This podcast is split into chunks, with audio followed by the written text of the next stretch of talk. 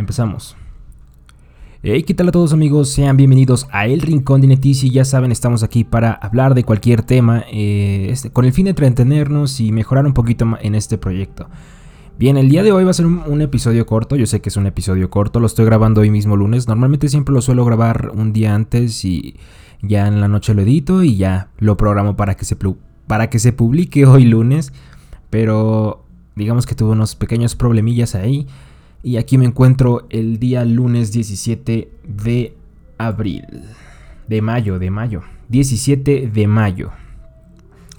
Bien, el día de hoy les vengo a hablar sobre un tema un poquito relacionado con los dos episodios anteriores, que sí hubo dos episodios. Fue uno, pero fue en dos partes, ya que estaban un poquito largos y quise cortarlos para que fuera más fácil eh, escuchar un podcast así cortito, ¿no?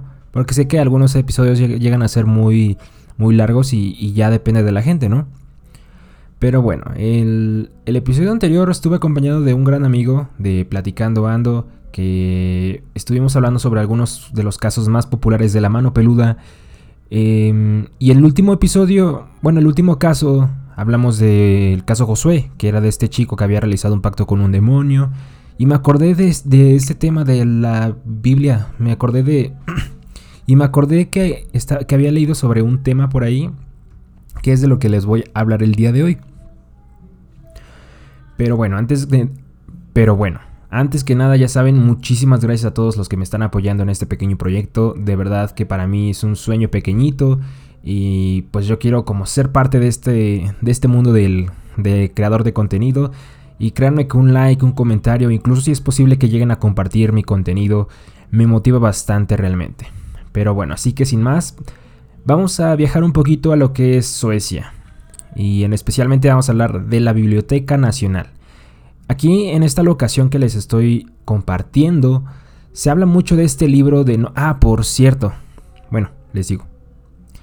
Se habla mucho de este libro de nombre Codex Gigas. Que por cierto también ya estoy implementando imágenes. Si me escuchan desde Spotify van a tener que imaginarse un poquito más todo lo que esté hablando. Pero si me están viendo desde YouTube pueden ver que ahora ya hay una televisión, la Nieto TV, la Nietici TV, como sea.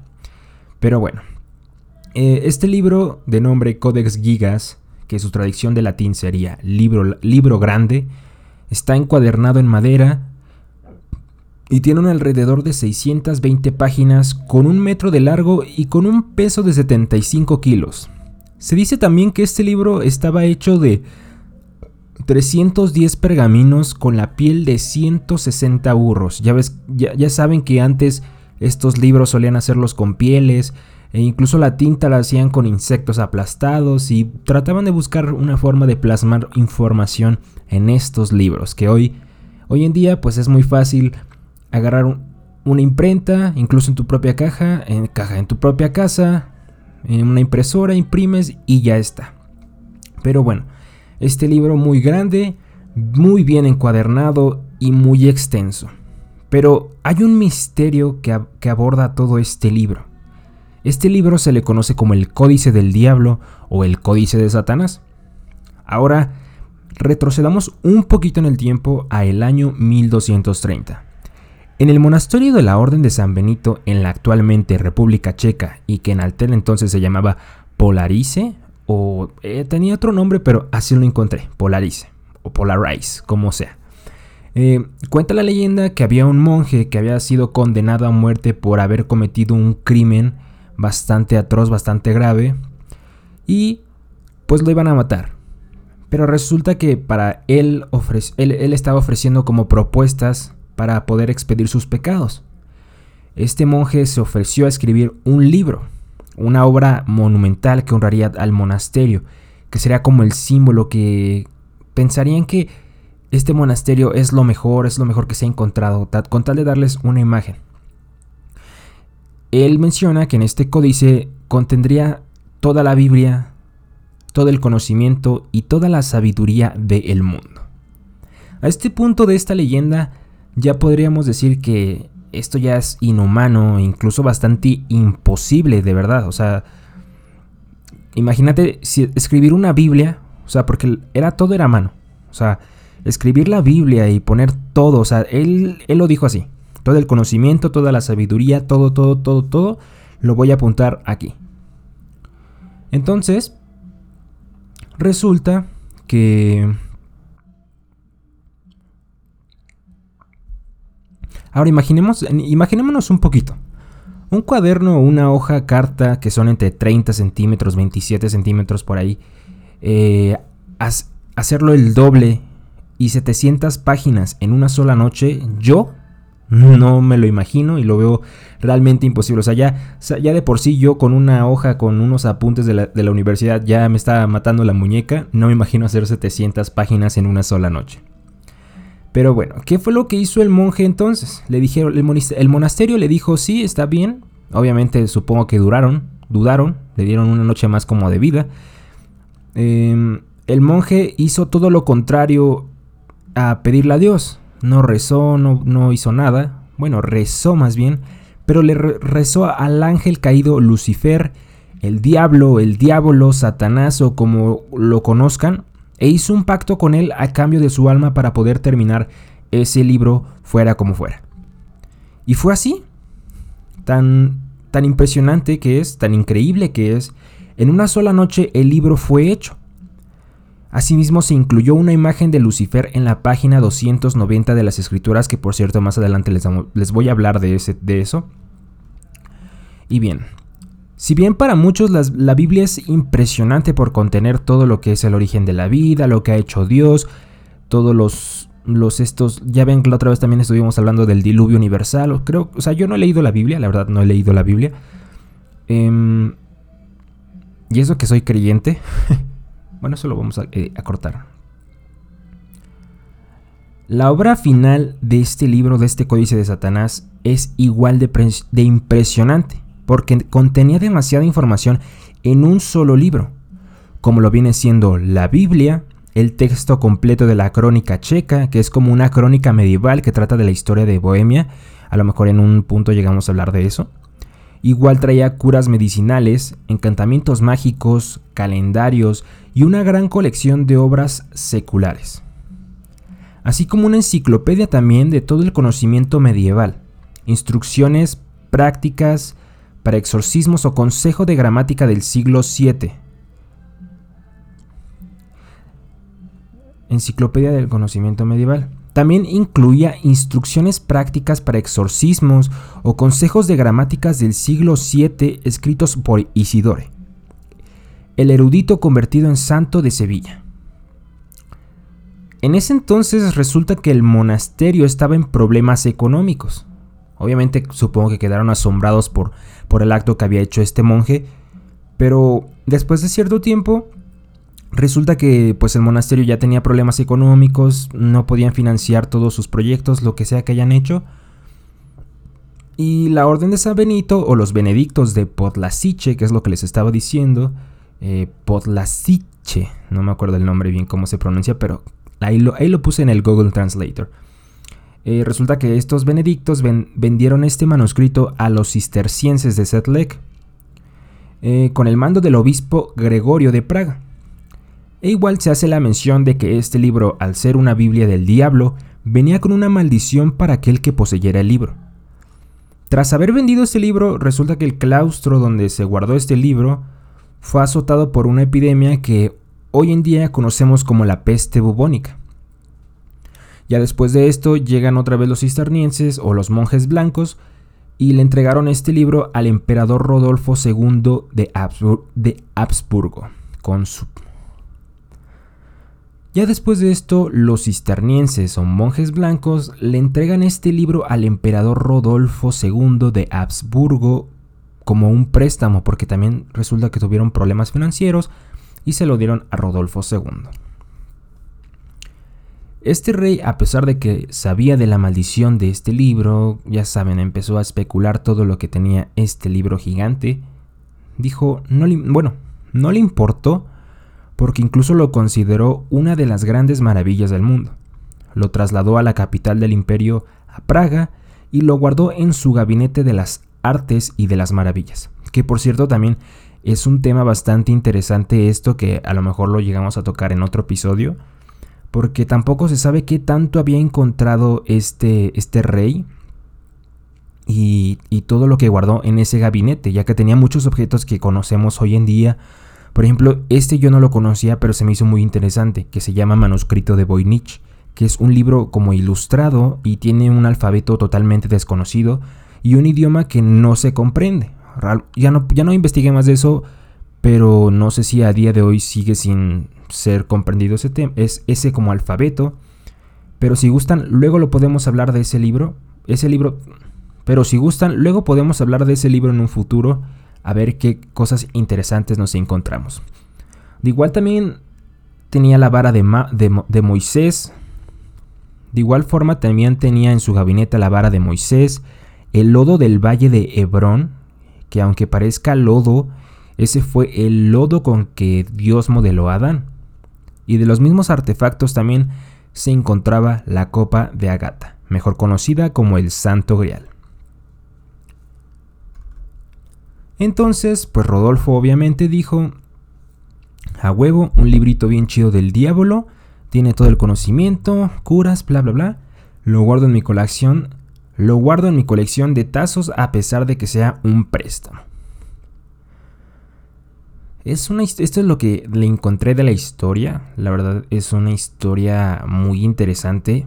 Un libro demasiado complicado y a mi poco conocimiento, conocimiento difícil de escribir en una sola noche. Es lo que les estaba comentando que es realmente impresionante cómo escribes este libro porque les voy a... O sea, si están viendo en pantalla en YouTube van a ver las fotos de, este libro que es realmente impresionante. Si están desde Spotify busquen Codex Gigas, así como está el episodio, búsquenlo. Y el libro bastante bonito. Bueno, bastante bonito estéticamente, porque el contenido pues yo no sé realmente qué, es lo que viene aparte de la Biblia, ¿no? Y pues... Y pues como, como les estaba comentando que todo era imposible, hay muchos expertos que me, hay muchos expertos que han tratado de buscar más a fondo de la historia de este libro que totalmente eh, imposible, que es lo que yo sigo así con la duda, pero los expertos dicen que escribir este libro o un libro de 700 páginas te llevaría aproximadamente 8 años. Lo que pasa es que el monje tenía como 6 horas diarias de trabajo y esto extiéndanlo a 2 años más, que sería un total de 10 años más. Pero el, actualmente Actualmente el, Codex Gigas o el Códice del Diablo se encuentra actualmente en Suecia. También porque hubo un rollo de que, ya ven que les estaba comentando de que se, lo pasaron a los reyes, luego a los benedictos y así. Eh, debido a que hubo guerras, en ese entonces que hubo muchas guerras y muchos saqueos, terminaron, terminaron llevándolo a este lugar. Entonces, este libro está relacionado con la guerra de los 30 años, para ser exactos porque estaba la tendencia, en aquel entonces estaba la tendencia de robar libros como, como su botín, como sus recompensas, y estos libros los robaban para rellenar o llenar sus, sus bibliotecas en sus países. Entonces también cuentan las historias que cuando este, este libro regresó a Suecia en el Castillo Real de Estocolmo, llegaron las llamas igual de una guerra y hubo dos personas que, que, arrojaron este libro por la ventana para evitar que quedara envuelto en las llamas y cayó cuatro pisos abajo y cayó cuatro pisos. Este libro sobrevivió, pero también hay un, rumor de que, o bueno, se dice en la historia que hubo dos personas aplastadas por este libro que sufrieron grandes heridas e incluso también el libro pues tuvo como un daño. Incluso también el libro tuvo tuvo un daño, por lo que después de un tiempo este libro fue restaurado por expertos. Y algo igual que se me olvidó mencionar con anterioridad es que a pesar de que era en la era, en la era medieval hubo muchos libros que escondían secretos de conocimiento y todos los misterios que trataban de guardar o plasmar en esos libros, algunas de las páginas de este códice estaban enceradas con veneno para que si, porque si alguna persona llegaba o trataba de borrar o de corregir las páginas, no pudiera hacer nada porque, o si lo hacían, incluso no iban a saber nada de que estaba envenenado y pues ahora sí que se petatearon, ¿no? Igual incluso también, a pesar de que se dañó este libro, este códice, Eh, ganó su fama también por ser un libro que pasó varias catástrofes, o sea, que sobrevivió a la pandemia, sobrevivió a varios saqueos, a las guerras, a los incendios y pues un libro de respetar.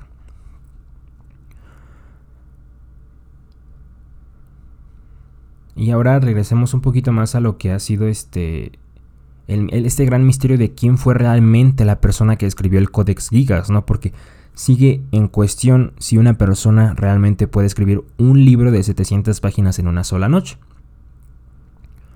Eh, ya como les dije, yo personalmente lo veo imposible escribir tantos libros en uno solo, en una sola noche. No tiene nada de lógica. Pero porque aparte de, aparte de todo el texto que tiene, porque tiene mucho texto, el libro también tiene unas ciertas ilustraciones o como símbolos así para que se vea bonito. Ya saben como ese estilo medieval. Y resulta que National Geographic patrocinó una investigación para dar a fondo con el autor de este libro, para tratar de, de validar si fue escrito por una sola persona o, simplemente no.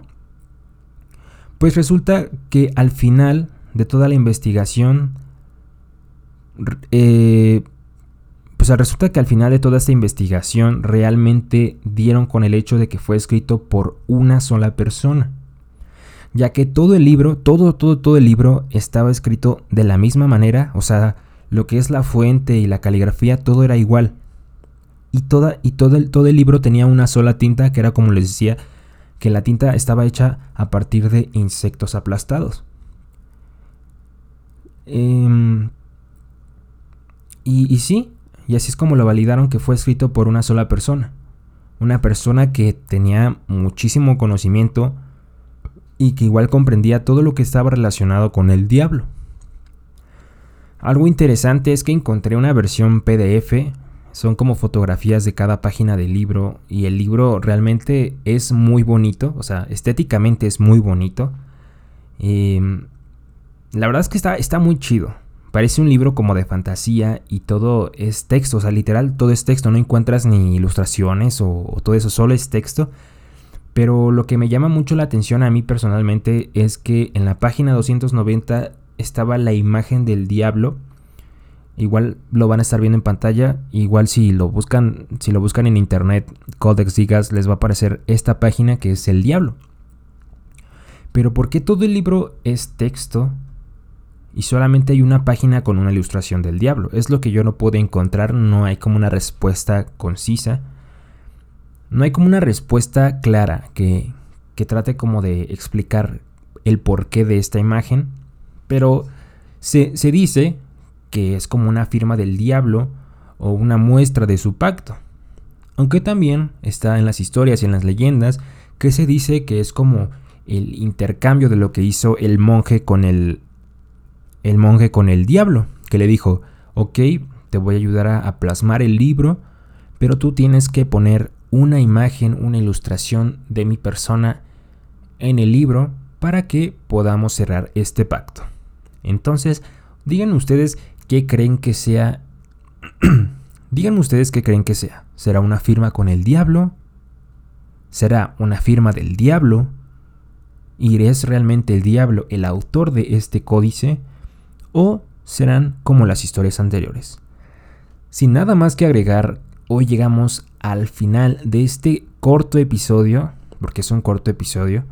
Para, el próximo, para los próximos episodios ya estoy teniendo un poquito más de ideas. Les gustaría que platicáramos sobre estos, estas plasmaciones, estos dibujos, sobre arte, sobre esculturas. Incluso también ahorita he tenido muchísimo interés por la mitología nórdica, que se me hace muy interesante, también la mitología griega. Em, pero ya, ya estaremos viendo más a futuro en qué estaremos hablando. Igual si quieren que les que hable sobre algún otro tema que sea de su interés, con mucho gusto déjenmelo en los comentarios y yo procederé a hacer mi investigación para poder hablar muy bien porque luego me trabo y luego no sé qué es lo que estoy diciendo. Pero bueno, ya saben amigos, hoy llegamos al final del episodio número 4 de El Rincón de Netici. Muchísimas gracias a todos una vez más. Ya saben, para apoyarme en todas mis redes sociales, denle like a este video. Si escuchan desde Spotify, guarden este, este podcast, síganlo, compártanlo con sus amigos. Si están desde YouTube, like, compartir, comentar, igual darle a la campanita para estar cada lunes en el Rincón de Netisi. Y muchísimas gracias una vez más. Siempre, siempre me tardo mucho en las despedidas, pero es muy bonito despedir estos episodios. Pero bueno, ya saben, nos vemos aquí el siguiente lunes en el Rincón de Netisi y nos vemos hasta la próxima. Cuídense mucho. Bye.